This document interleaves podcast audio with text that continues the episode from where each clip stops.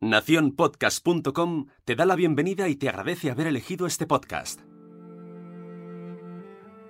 Guerlain dijo una vez, en nuestras fábricas no hacemos perfumes, fabricamos esperanza. En cierto modo, tiene razón, ¿verdad? Nos arreglamos para esa cita y antes de salir nos ponemos el perfume en un gesto que, aunque inconsciente, encierra el anhelo de mil posibilidades. Sin embargo, antes aún de que podamos hacer ese gesto, alguien ha tenido que estudiar la mezcla perfecta para crear ese aroma. Jazmín, rosa, lavanda. El perfumista prueba mil combinaciones y es probable que anote sus progresos en un objeto capaz de recoger muchos sueños y, lo siento, Guerlain, muchas más esperanzas que el mejor de los perfumes. Hoy, en Gabinete de Curiosidades, los cuadernos.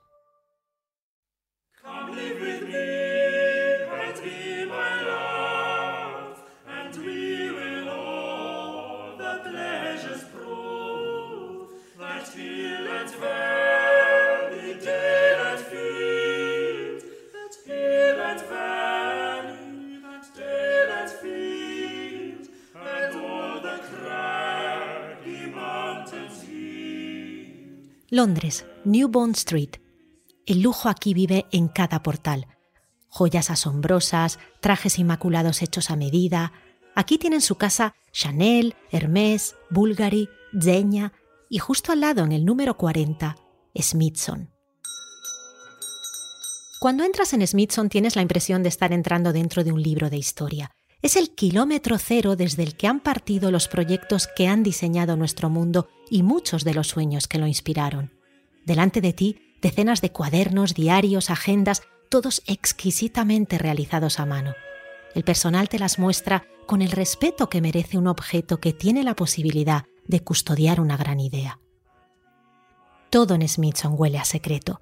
En los sótanos de la tienda, un archivo custodiado a 19 grados por personal en guante blanco, se guardan miles. Hay cuadernos de reales de Europa, de majarajas de la India, de políticos. ¿Cómo nace un patrimonio lleno de secretos como Smithson?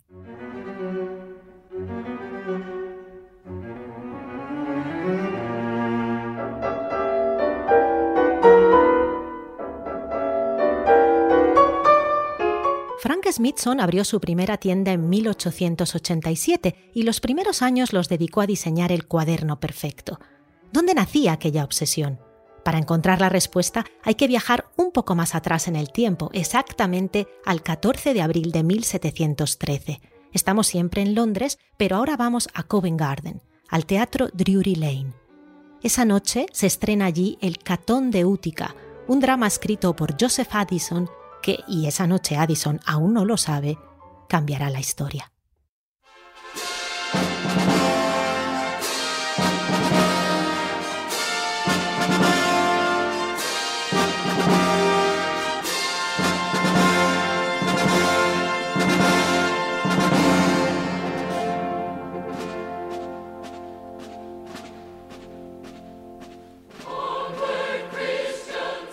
En escena el drama de Catón el Joven, un republicano que tras ser derrotado por César se quita la vida porque no está dispuesto a recibir su perdón. Es un homenaje a las ideas republicanas, sobre todo es un homenaje al individualismo y a la libertad. Es un riesgo. Estamos en 1713, los Whigs no llegarían al poder hasta el 17, esta es aún la Inglaterra en manos de los Tories, los absolutistas. Addison espera la reacción del público tras el escenario con una mezcla de esperanza y de aprensión. Afortunadamente para Addison, Catón arrasó, porque aquella era también la Inglaterra de las colonias. Los más valientes británicos embarcaban afrontando riesgos enormes con la promesa de encontrar un mundo en el que triunfar. Y aquella noche, en aquel teatro, los padres fundadores de los Estados Unidos habían encontrado su manifiesto. Patrick Henry, el predecesor de Thomas Jefferson, usó una frase del Catón, Dame la libertad o dame la muerte, en su más famosa declaración. George Washington basó toda su filosofía en esa obra y la mencionaba en casi todas sus cartas. Durante años, citar a Addison fue sinónimo del triunfo que viene tras el esfuerzo, y en cierto modo, de la esperanza. Años más tarde nacía en Inglaterra Frank Smithson, y como sucedía a todos los niños de su época, los héroes con los que creció no eran personajes de fantasía o príncipes con capa, eran sus compatriotas al otro lado del océano, los colonos que luchaban contra indios y superaban hambre y enfermedades para construir su propia suerte. Inútil decirlo, Smithson creció amando el Catón de Addison. Cuando se enteró de que George Washington había escogido una frase de la obra para celebrar a su general Arnold, él también quiso convertirla en su moto. No pretenderemos el éxito sempronio, lo mereceremos. Smithson adoraba aquella frase y cuando abrió su tienda desde el primer día la escribió en todos los catálogos, porque para él resumía la filosofía de lo que quería conseguir con sus cuadernos. Si trabajas en ellos, el éxito llegará un concepto que luego haría suyo uno de sus clientes, Pablo Picasso, con su famoso Que la suerte me encuentre trabajando. Por eso era importante para Smithson, quería convertir su tienda en el lugar de referencia para los nuevos Addison, las personas que tenían grandes ideas y las valoraban tanto que deseaban custodiarlas para siempre en el mayor de los lujos. Trabajó, diseñó y diseñó. Su entusiasmo por la calidad y la mano de obra meticulosa hicieron de su marca algo inmortal y lograron su misión. Tras infinidad de diseños, en 1908 Smithson lo consiguió. Había nacido el Panamá, el cuaderno perfecto. El Panamá fue el primer cuaderno portátil. Lo llamó así el Panamá de los libros por su capacidad como la del sombrero de ser doblado, aplastado o girado sin deformarse. Tenía ya las icónicas páginas azules ligeras como plumas y una hechura que prometía caber perfectamente en el bolsillo de la chaqueta de un caballero sin deformarlo. Sigmund Freud recopiló en ellos cientos de confesiones, Hemingway ideó sus novelas, Catherine Hepburn contó su vida, Grace Kelly sus amores, Churchill sus discursos, y en los de Sir Hardy, el sastre de la reina Isabel II, están todos los eventos y viajes que marcaron el Reino Unido. A propósito de reales, el primer sitio al que fue Diana tras el divorcio, Smithson. Sintió la urgencia de hacer suyo un papel de correspondencia. Escogió un modelo que había usado el Maharajá de Baroda, color vainilla, con una D roja, Diana de Kensington. Lo recogió ella misma, según dicen, con gran satisfacción. Era el símbolo de su anhelada independencia. No todas las historias son de Victoria, por supuesto. En la agenda de otra de sus fieles, Marilyn Monroe, se puede leer un presagio desolador. 1 de enero de 1955. Propósito del año nuevo, esforzarme en disfrutar de la vida. Hoy en día hay quien critica a Smithson por su política fiscal unida al paraíso Guernsey. Cuando la mujer del presidente Cameron trabajó con ellos fue súper criticada. Los sucesores de Smithson no contestan. Hay también quien pone en discusión la necesidad de gastar cientos de esterlinas en un cuaderno. Sobre esto sí responden. Si las personas están dispuestas a gastarse cientos en un bolso, un depositario de barras de labios y pañuelos, ¿cómo no van a gastarlos en el depositario de sus ideas y esperanzas? No sé. ¿Y qué pasa si a pesar de que valoras tus ideas no puedes permitirte gastar cientos de esterlinas en una agenda? Para encontrar la respuesta tenemos que caminar solo unos pocos pasos, Salimos del 40 de New Bond Street y nos vamos al 35. Delante de nosotros, la casa de subastas Sotheby's. En Sotheby's se han subastado famosos Smithson, los de Bernard Shaw, los de Edith Evans, pero hoy en su escaparate podemos leer otra iniciativa. Sotheby's te invita a visitar ciertas galerías de arte en Londres y Nueva York y dibujar las obras. La casa ofrece regularmente este evento que tiene mucho éxito y lo hacen en partnership con una marca de cuadernos. Smith son sus vecinos, pensarás. No, no. Estos cuadernos son otra historia.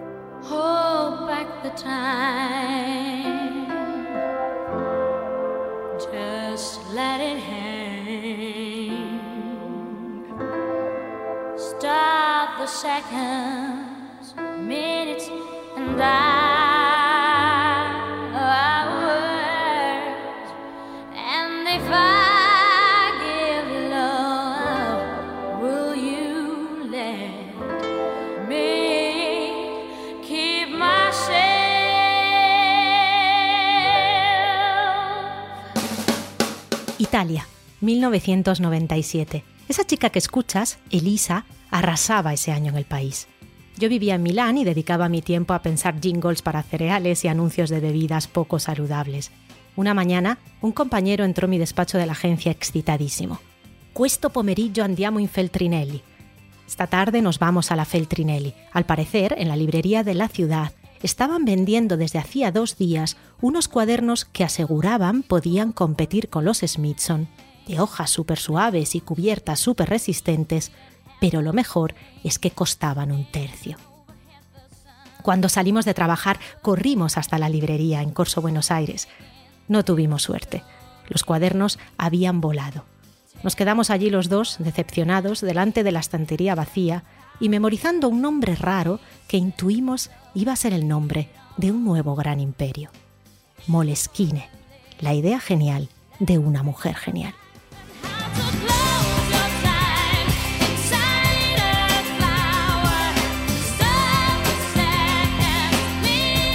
María Sebregondi tiene ahora 70 años. Todo en ella sigue respirando estilo. Su bob gris, su casa librería los Navigli milaneses, su trabajo en una fundación, su conversación. Nació en Roma, hija de un economista y una diseñadora. Estudió sociología en París, pero luego se instaló en Milán, donde enseñaba pensamiento creativo. De hecho, fue maestra de los que luego me enseñarían a mí en la academia de la ciudad. Fue freelance para algunas marcas de diseño porque ya os digo que es la clásica mujer que emana estilo desde cada uno de sus poros. En 1994 trabajaba como diseñadora en la empresa Modo a Modo. Su objetivo anual era crear una línea de productos para la tribu que estaba emergiendo tras la Guerra Fría. Éramos la generación X, los primeros nómadas globales. Hoy trabajando allí, mañana allá, leyendo a Kaplan, escuchando a Eddie Weber. El equipo de María llevaba meses pensando en el producto adecuado. Por fin parecía que habían dado con él. Iban a hacer camisetas con citas de escritores. Todos en la empresa estaban convencidos. Todos menos María. María dudaba. Su enorme instinto visionario le decía que esa iba a ser la última generación con substancia. La globalización iba a traer una ligereza a las siguientes generaciones, los millennials, la generación Z, y había que apoyar esa densidad que se estaba evaporando y era algo importante. Estaba cansada, decidió tomarse unos días de vacaciones y se fue a navegar a las costas de Túnez, con la esperanza, otra vez la esperanza, de una idea mejor. Llevaba pocas cosas con ella, ropa, un libro, un cuaderno. El libro era lo nuevo de Chatwin, los trazos de la canción. El cuaderno, uno que adoraba, comprado hace años en París. A María le encantaba Chatwin, y en este episodio en el que hablamos de esperanza no podía faltar. La esperanza comía en la mesa con Chatwin a diario.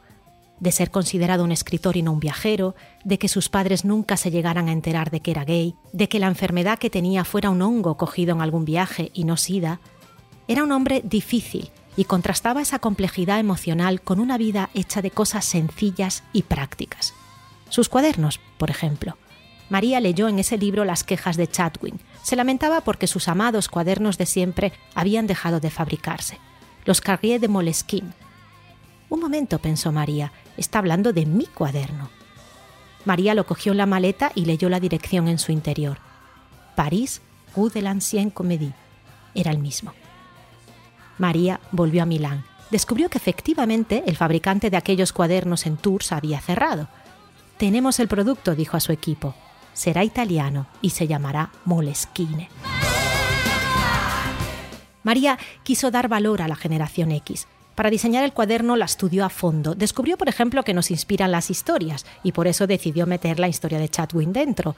Y que en un mundo que estaba cambiando a gran velocidad teníamos la urgencia de dejar huella. Por eso, arriesgándose enormemente, decidió que los cuadernos tenían que venderse en librerías y no en papelerías. No eran cuadernos para escribir listas de cosas por hacer, eran libros por escribir. Al principio las librerías dijeron no, pero María no se rindió. Sabía que las librerías estaban cambiando. Barnes Nobles en Nueva York acababa de abrir su primer café. Las librerías se estaban haciendo menos académicas, más accesibles, porque empezaban a tener miedo. Se rumoreaba que en pocos años podían existir aparatos digitales en los que guardar los libros. María sabía que eso iba a tardar, Tenía razón, tardó exactamente 10 años, y eso le daba una ventana lo suficientemente grande como para arrasar. Finalmente, Feltrinelli, en Corso Buenos Aires, dijo sí. Esa primera edición, a la que yo ya no llegué, desapareció en dos días. Siguieron miles. Alguien definió a María Sebregondi como Steve Jobs, pero con instinto femenino. Su visión anticipó la teoría de la clase creativa que tan famoso hizo a Richard Florida años después. Supo adaptarse a los millennials digitalizando parte de los productos y creando lo que más les gusta a esa generación, cafés donde ir a trabajar. En Milán, en Frankfurt, en Tokio, todo sin perder su esencia. Nunca abandonaremos el cuaderno de siempre, dijo hace poco. Las ideas son más tangibles y reales cuando podemos verlas físicamente. Una pila de cuadernos transmite un sentimiento de concentración, de pensamiento, es la memoria de un proyecto. Es todo lo que no ves en un aparato digital. Un laptop puede tener millones de ideas dentro, pero no las puedes ver. Hoy la empresa cotiza en bolsa y tiene un valor de 27.000 millones de euros. En las oficinas de Milán trabajan 500 personas y tienen tiendas en 95 países. María ahora está concentrada en la Fundación Moleskine, que intenta llevar educación y pensamiento crítico a las escuelas africanas. Chatwin no pudo probar los cuadernos de María. Murió de sida en el 89, años antes de que se pusieran a la venta. Sin duda, estará encantado con la colaboración entre Moleskine y Sotheby's. Él había trabajado en la casa de subastas ocho años y hablaba siempre con mucho cariño de esa época. Hoy, todos los cuadernos de Chatwin están custodiados en la biblioteca Bodleian de Oxford, incluidos sus diarios durante esos años en Sotheby's y todas las notas que hizo para preparar su gran viaje el viaje a Patagonia que lo catapultó a la fama. Casualmente fue justo un gabinete de curiosidades lo que generó en Chatwin las ganas de visitar esa tierra. Estaba en casa de los abuelos maternos, donde Chatwin pasó los años de la Segunda Guerra Mundial. Entre los muchos objetos curiosos había uno que fascinó al pequeño Chatwin, un trozo de piel de unos 10 centímetros. Su abuela le dijo que era la piel de un brontosaurus, me lo regaló mi primo cuando me casé, le contó al pequeño Bruce, que estaba realmente cautivado. En realidad eran los restos de un megatherium, un perezoso gigante prehistórico que había vivido en Patagonia, pero eso bastó para crear su obsesión por aquella tierra. Años más tarde, en el 1972, Chadwin escribía para el Sunday Times y le encargaron una entrevista con la gran diseñadora Eileen Gray, que por aquel entonces tenía ya 94 años. Cuando llegó al salón de la casa de Gray, lo primero que notó Chadwin fue un gran cuadro en el salón, un óleo del mapa de Patagonia. ¿Te gusta? le preguntó Eileen. Sí, dijo Chadwin, siempre he querido ir allí. Yo también, le dijo Eileen. Así que te propongo una cosa, vete tú por mí. Chadwin se lo tomó como una señal y durante los dos siguientes años preparó el viaje en sus cuadernos. En 1974 partió con la esperanza de resolver el enigma de la piel del gabinete de curiosidades de su abuela. El libro que resultó del viaje es ya un clásico. El New York Times lo definió en la época una pequeña obra de arte. Recuerdo que lo leí en la adolescencia y que una vez mi profesor lo cogió del pupitre. Se puso a leer la contracubierta en la que decía que el libro contaba el viaje de Chatwin al fin del mundo. El fin del mundo, dijo mi profesor. Para ir al fin del mundo no hay que viajar tan lejos. Y en cierto modo, tenía razón.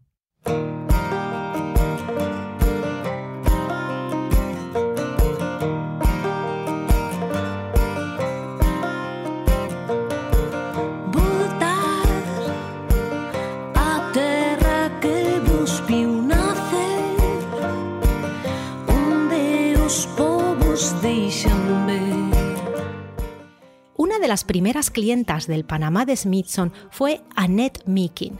Esta singular mujer fue valiente como pocas. Chadwin era muy fan, de hecho, cuando alguien le decía que tenía mucho valor al hacer sus viajes, él respondía, la Meekin, esa sí fue valiente. Annette nació en Inglaterra en 1867. Su padre vivía en la India, tenía allí una plantación de té, pero su madre no era de las de quedarse en casa a esperar al marido. En cuanto Annette acabó los estudios, las dos embarcaron en una gran aventura. Querían ser las primeras mujeres inglesas que viajaban a Japón a bordo del Transiberiano. Estamos hablando del 1909. Fue una odisea y gracias a ella Annette descubrió su pasión, escribir sobre viajes. Su relato de la aventura transiberiana tuvo muchísimo éxito. Escribió sobre el océano Ártico y sobre su visita al río Yenisei. Presumía de ser una maga del equipaje. Ella y su madre hicieron el transiberiano con solo tres maletas. Insisto, estamos en el 1900. Marie Kondo estaría orgullosa. Nada más salir a la venta los Panamá, Annette fue a Smithson a comprar uno. Quería relatar su próxima gran aventura. Iba a ir al fin del mundo.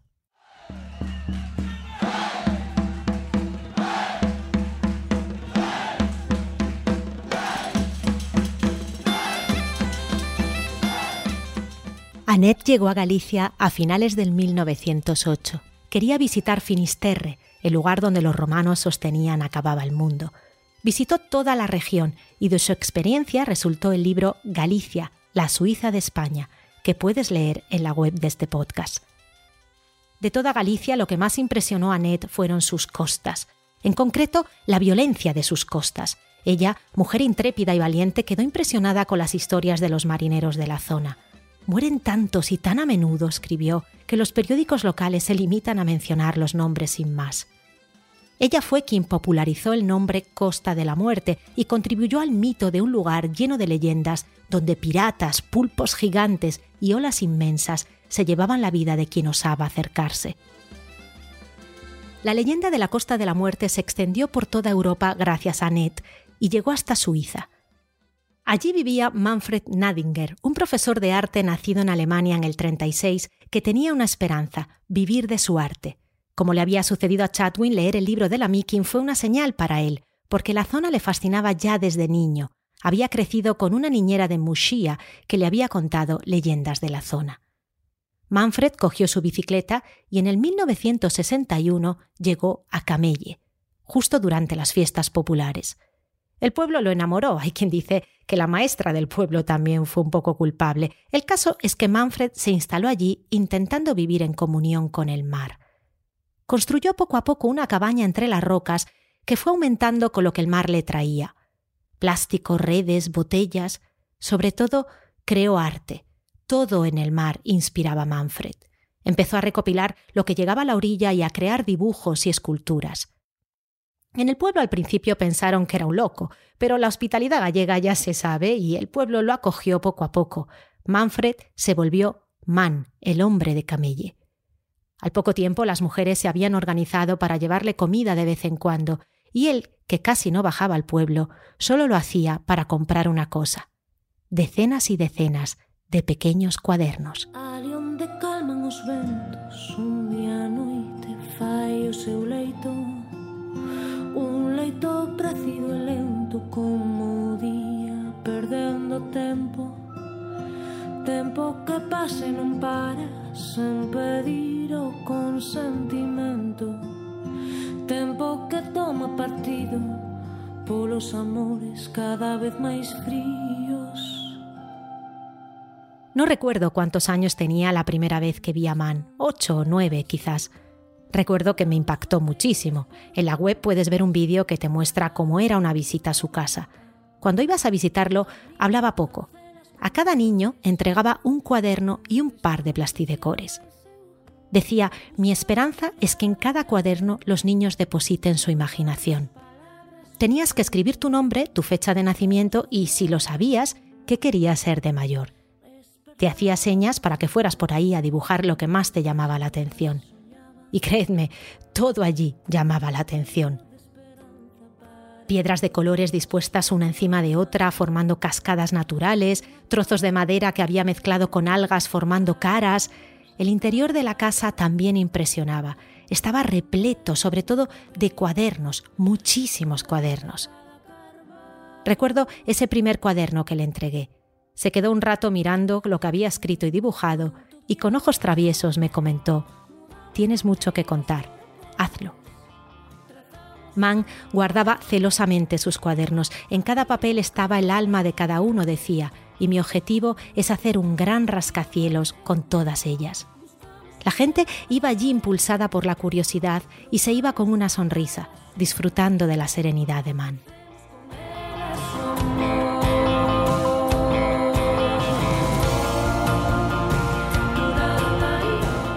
El 19 de noviembre del 2002, el petrolero Prestige se hundió en las costas gallegas con 77.000 toneladas de crudo, provocando uno de los mayores desastres ecológicos de la historia de España.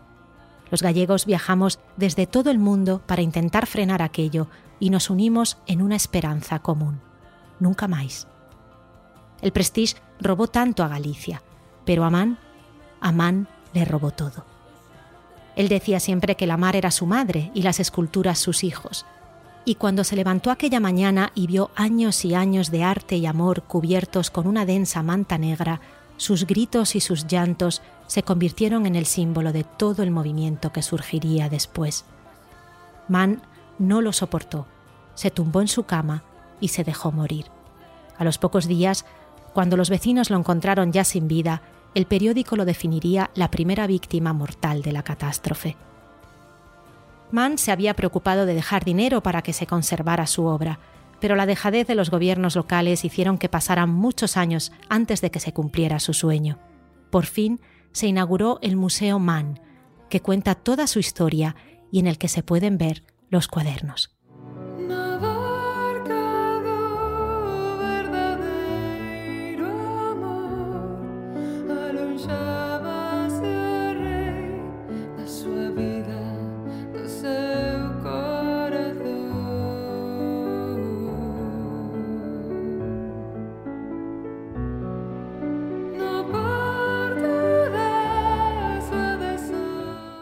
Quien dirá que en la era digital no vale la pena gastar papel o dinero en un cuaderno y que una buena idea es una buena idea y da igual dónde la escribes, si en un cuaderno de 20 euros o en uno de dos. La gran Joan Didion escribió un ensayo titulado Sobre escribir en cuadernos. Dijo, uno no tiene un cuaderno para registrar todo lo que pasa o lo que piensa.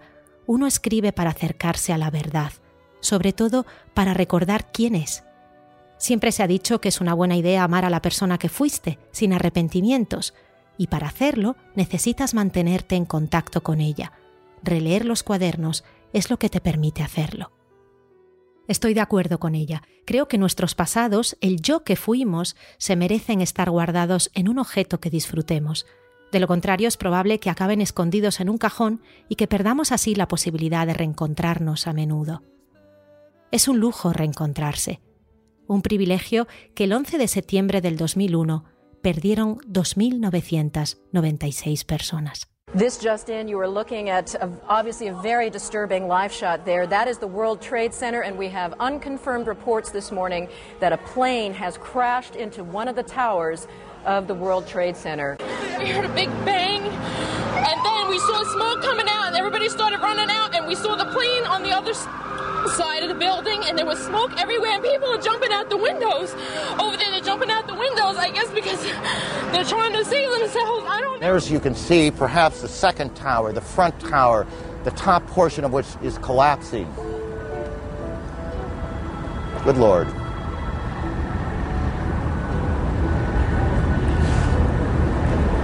There are no words.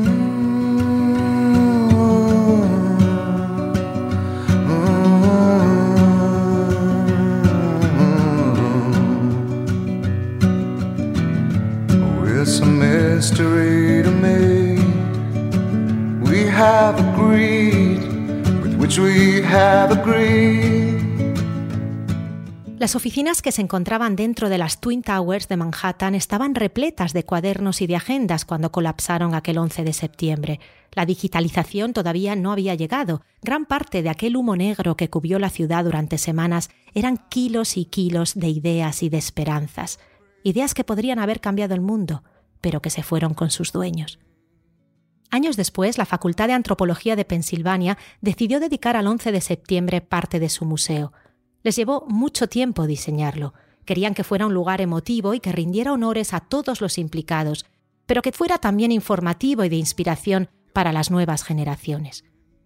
En una de las zonas se pueden ver objetos encontrados en las torres. Trabajaron mucho para seleccionar los objetos más representativos. Hay 15. Unas gafas de sol, un teclado, alguna tarjeta. En el museo además hay varias zonas interactivas.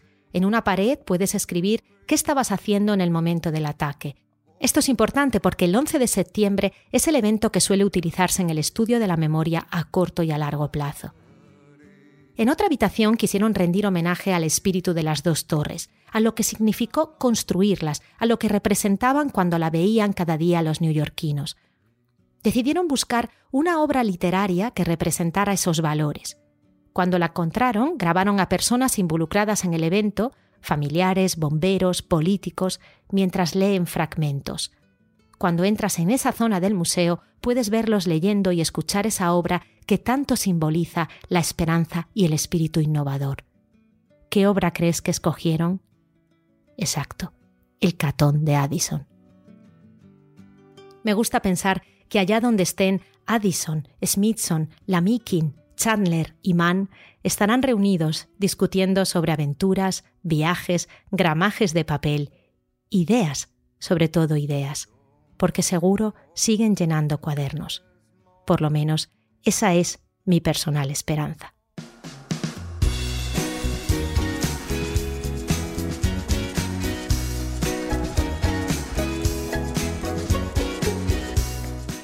Gabinete de Curiosidades es una producción de Nación Podcast. En la producción y edición está Sune, la dirección artística es de Jorge López y las ideas y opiniones son de quien nos habla, Nuria Pérez. Recuerda que la web gabinetepodcast.com tienes fotos, vídeos, libros y la banda sonora de este episodio. No olvides suscribirte para no perder los próximos episodios y si quieres ayudarnos a producir una segunda temporada, no olvides también darnos un buen feedback. La semana que viene viajaremos con hippies, frikis y políticos e intentaremos llegar al espacio analizando una canica que pudo cambiar el mundo, pero no lo hizo. Acompáñanos, porque si perdemos la curiosidad, ¿qué nos queda?